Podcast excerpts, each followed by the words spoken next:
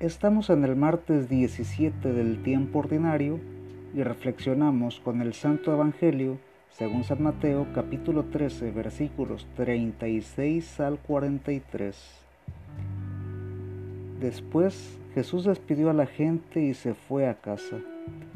Los discípulos se le acercaron y le dijeron, explícanos la parábola de las malas hierbas sembradas en el campo. Jesús les dijo, el que siembra la semilla buena es el Hijo del Hombre. El campo es el mundo. La buena semilla es la gente del reino. La maleza es la gente del maligno. El enemigo que la siembra es el diablo. La cosecha es el fin del mundo. Y los segadores son los ángeles. Vean cómo se recoge la maleza y se quema. Así sucederá al fin del mundo. El Hijo del Hombre enviará a sus ángeles, estos recogerán de su reino todos los escándalos y también los que hacen el mal, y los arrojarán en el horno ardiente. Allí no habrá más que llanto y rechinar de dientes. Entonces los justos brillarán como el sol en el reino de su Padre. Quien tenga oídos, que oiga. Palabra de Dios.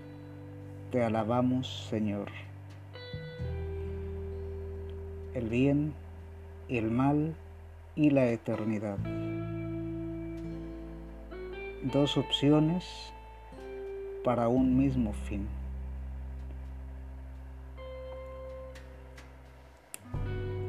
Presencia eterna de Dios o ausencia eterna de Dios.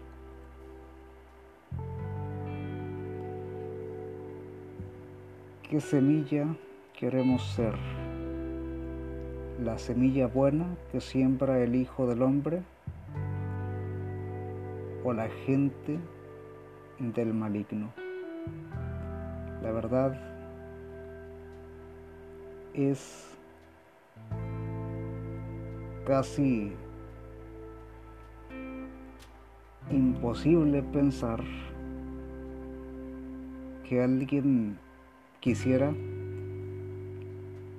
la segunda opción, ser de la gente del maligno todos los que escuchamos la palabra y lo hacemos asiduamente es precisamente porque creemos y aspiramos a la presencia eterna de Dios.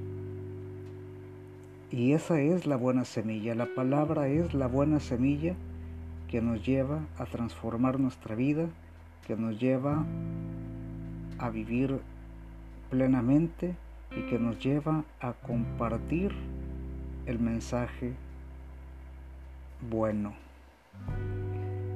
Entonces es tan simple decir que estamos invitados a la vida eterna en la presencia de Dios. ¿Qué tenemos que hacer? Esforzarnos por vivir una vida recta.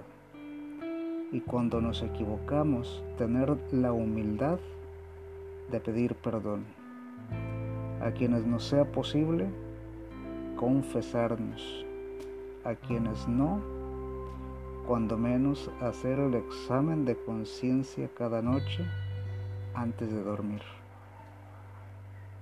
Siempre estar preparados, siempre reconocer nuestros errores, siempre buscar estar en gracia de Dios. El Señor nos bendiga, nos guarde de todo mal y nos lleve a la vida eterna. Amén.